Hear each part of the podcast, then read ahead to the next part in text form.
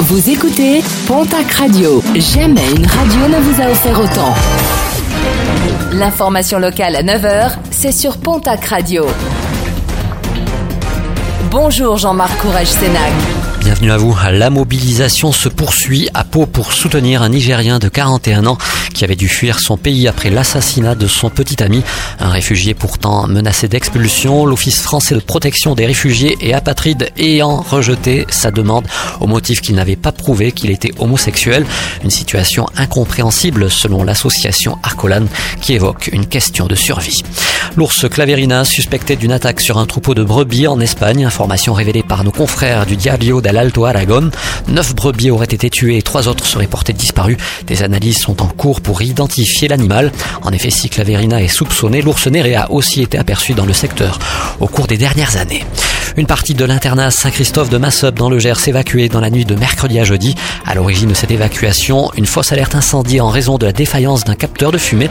Sommeil interrompu, mais protocole de sécurité respecté. Cinq jeunes filles ont toutefois été prises en charge par les pompiers suite à une cheville foulée et des crises d'angoisse.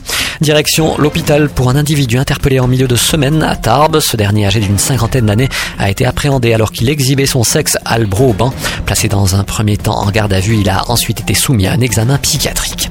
Des conditions de travail dégradées, réaction d'une intersyndicale hier qui appelait les salariés palois de Citel, groupe Acticole, à la grève.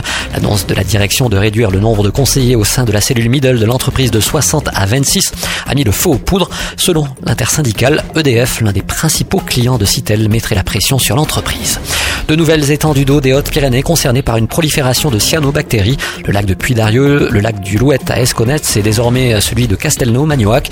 Par application des principes de précaution, la pêche et tous les usages entraînant un contact avec l'eau y sont désormais interdits.